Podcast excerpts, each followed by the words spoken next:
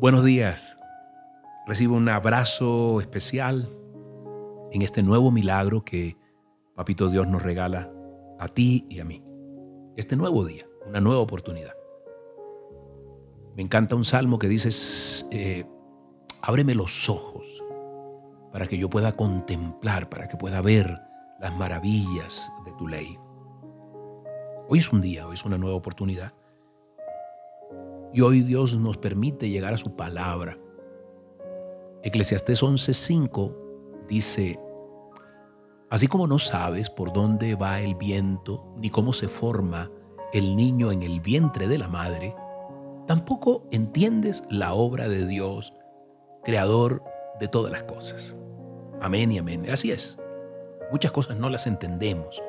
Muchas cosas en la naturaleza, en la vida, no las entendemos y tratamos de explicarla a nuestra manera.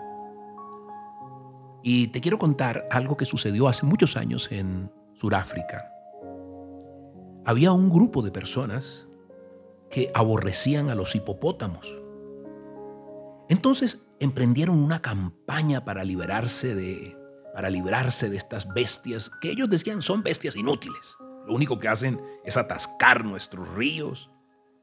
Y el resultado fue lamentablemente que mataron a centenares y centenares de estos hipopótamos. Más tarde, demasiado tarde, diríamos, se dieron cuenta de que el hipopótamo es muy valioso, porque ellos mantienen el limo, el limo es el barro, ese que está allá abajo que tiene sedimentos orgánicos, mantienen ese limo en el río. Cuando ellos empiezan a revolcarse, producen ese barro que tiene sedimento orgánico. Ellos van andando en fila india y actúan como verdaderas máquinas excavadoras y forman canales naturales en el cauce.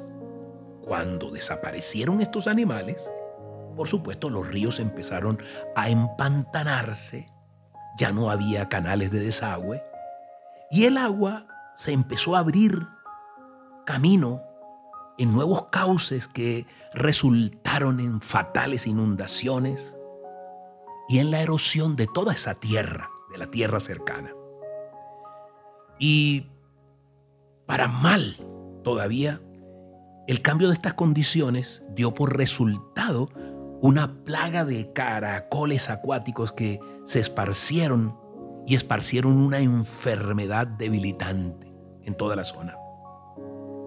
Esto se convirtió en una verdadera crisis por no entender el valor de un animalito, del hipopótamo. ¡Wow! Dios santo. Dios hace cosas que a veces no entendemos. Utiliza animales, utiliza la atmósfera, utiliza tantas cosas para el bienestar de todos nosotros y muchas veces no entendemos.